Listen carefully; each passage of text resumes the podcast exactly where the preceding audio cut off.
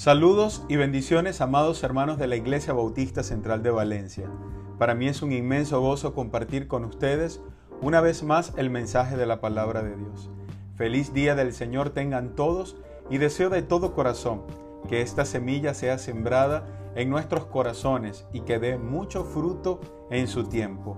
Como obra bautista celebramos y hacemos énfasis en junio como el mes de la oración. Y hablando de oración, quisiera contarles una historia.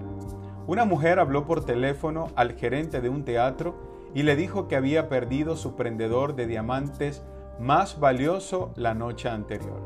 El hombre le pidió esperar en la línea. Se hizo una búsqueda y el prendedor fue encontrado. Pero cuando regresó al teléfono, la mujer había colgado. Esperó a que volviera a hablar y aún puso un anuncio en el periódico pero nunca volvió a escuchar de ella. Qué mujer tan tonta, pudiéramos decir, pero muchos cristianos somos así. Oramos a Dios contándole nuestro problema y necesidad, pero fallamos en esperar la respuesta. Como resultado, perdemos el gozo de una oración contestada, no hallamos la respuesta necesitada y perdemos el deleite y la recompensa de una fe persistente. Hoy quiero compartir con ustedes un sermón que he titulado Una oración persistente a la luz de Lucas 18, versículo del 1 al 8, que dice, También les refirió Jesús una parábola sobre la necesidad de orar siempre y no desmayar, diciendo, Había una ciudad, un juez que ni temía a Dios ni respetaba a hombre. Había también en aquella ciudad una viuda, la cual venía a él diciendo, hazme justicia de mi adversario. Y él no quiso por algún tiempo. Pero después de esto dijo dentro de sí, aunque ni temo a Dios, ni tengo respeto a hombre, sin embargo, porque esta viuda me es molesta, le haré justicia. No sea que viniendo de continuo me agote la paciencia. Y dijo el Señor, oíd lo que dijo el juez injusto. ¿Y acaso Dios no hará justicia a sus escogidos que claman a Él día y noche? Se tardará en responderles. Os digo que pronto les hará justicia, pero cuando venga el Hijo del Hombre, ¿hallará fe en la tierra? En primer lugar, una oración persistente consiste en la necesidad. Jesús refirió esta parábola precisamente con la intención de señalar la necesidad de orar siempre y no desmayar. Y precisamente lo hace porque ese no es el caso del ser humano. El hombre por naturaleza solo busca a Dios cuando Él cree que lo necesita. Pero Jesús está tratando de enseñarnos que nuestra necesidad de Dios debe ser constante y más aún cuando vivimos tiempos tan difíciles. Él toma como ejemplo a una viuda para demostrarnos cómo debe ser nuestra búsqueda de Él, insistente y persistente. Pero nunca vamos a tener esa necesidad si nos sentimos cómodos con las cosas que pasan en este mundo. En el contexto, Jesús viene hablando de su segunda venida y los eventos finales. Señala esos días como los de Noé. Había una perversión muy grande y cuando vino el diluvio solo se salvaron ocho personas. ¿Por qué oras? ¿Sientes la necesidad de orar persistentemente? La Biblia dice que a la verdad el espíritu está dispuesto, pero la carne es débil. Si somos honestos con nosotros mismos, debemos reconocer que nos cuesta orar. Una vez un predicador dijo, ora hasta que te den ganas de orar.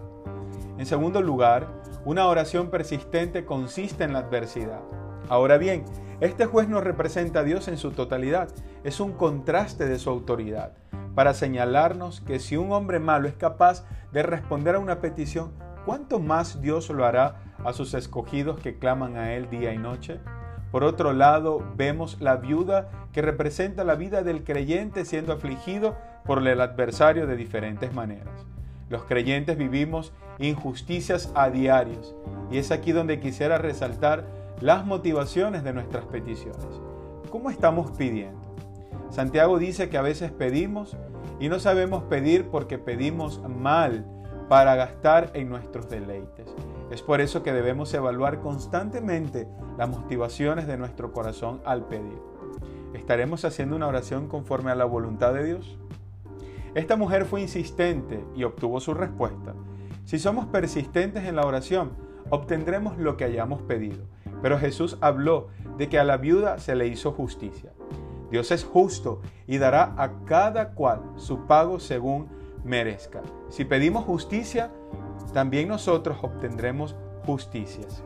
Hay oraciones piadosas que buscan alcanzar santidad y el bienestar de otros, pero en el contexto de los tiempos que vivimos de apostasía y libertinaje, cabría preguntarnos si estamos consagrando nuestra vida en oración y pidiendo por las almas de los que aún no conocen a Cristo. Fíjense algo, muchas veces cuando nos hacen injusticias a nosotros, nos molestamos y vamos a Dios para que haga justicia. De hecho, dice la Biblia que suya es la venganza. Pero, ¿será que nosotros en algún momento hemos sido injustos? Es una buena pregunta para reflexionar.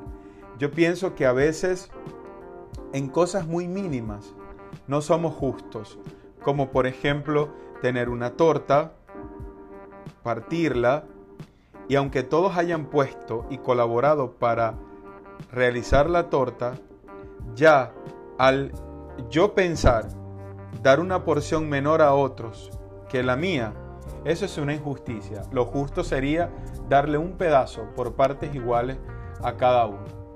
Pero así somos. Muchas veces oramos a Dios, pero nos cuesta también evaluarnos. Debemos pedir justicia, pero saber que Dios también hará justicia aún con nosotros mismos, porque Dios al Hijo que ama también lo disciplina. Y finalmente, una oración persistente consiste en tener fe. A los escogidos se nos ha dado el privilegio de acercarnos confiadamente al trono de la gracia por medio de Jesucristo. Qué bueno que somos millones de creyentes en el mundo, porque si las oraciones que Dios demanda de sus hijos fueran de unos pocos, no cumplirían su propósito. Pero qué bueno que de día y de noche los escogidos que la aman a nivel mundial, en todas partes del mundo, en todos los países y latitudes. Orar definitivamente es un acto de fe, tener convicción de que las oraciones son escuchadas. Nuestro Señor Jesús dijo que todo lo que pidiéramos al Padre en su nombre sería hecho. Y creo que eso es una realidad, como también creo que los hijos de Dios siempre claman y deberían clamar según su perfecta voluntad. Yo estoy seguro que cada uno de ustedes, de los que me está escuchando, pueden testificar de esas oraciones que han hecho y que Dios ha respondido. En mi caso, durante mucho tiempo estuve orando y sigo orando por mis familiares, por su conversión. Y hace poco, eh, el año pasado, en diciembre, pude bautizar a mi papá. Y doy gracias a Dios porque fue una oración conforme a su voluntad. La Biblia dice que Él no quiere que ninguno se pierda, sino que todos procedan al arrepentimiento. Y gloria a Dios que orando por Él tuve el privilegio de bautizarle y hoy es un fiel creyente. Si has estado orando por el milagro de conversión de un familiar, hoy quiero invitarte a que no dejes de hacerlo, a que no desmayes. Tarde o temprano Dios responderá a tu petición. La venida del Hijo del Hombre será gloriosa y terrible. Será un acto de juicio y condenación para los que no se arrepintieron. Hará justicia, pero al mismo tiempo su justa ira recayó sobre Cristo para que por la fe alcancésemos misericordia. Pero hallará fe cuando Cristo vuelva. Interesante, ¿verdad? Que tu fe no te falte. Pide a Dios y pido a Dios que nos guarde y que cada día fortalezca nuestra fe. Así que pidamos a Dios conforme a su divina voluntad y Él nos responderá.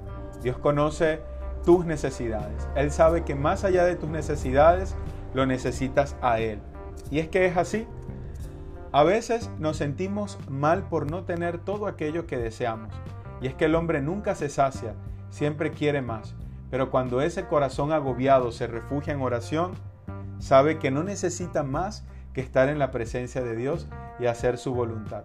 El apóstol Pablo escribió en 1 Corintios 7 del 29 al 31, pero quiero decirles hermanos que el tiempo se acorta, por lo tanto el que tiene esposa debe vivir como si no la tuviera, el que llora como si no llorara, el que se alegra como si no se alegrara, el que compra como si no tuviera nada, y el que disfruta de este mundo como si no lo disfrutara, porque el mundo que conocemos está por desaparecer.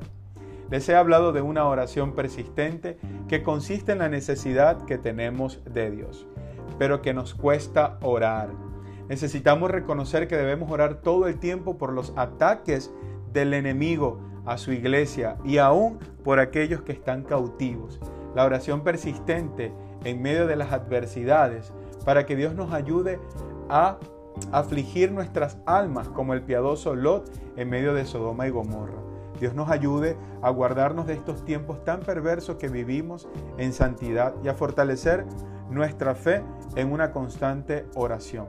Todo lo que pidamos al Padre conforme a su voluntad, Él lo responderá en su tiempo.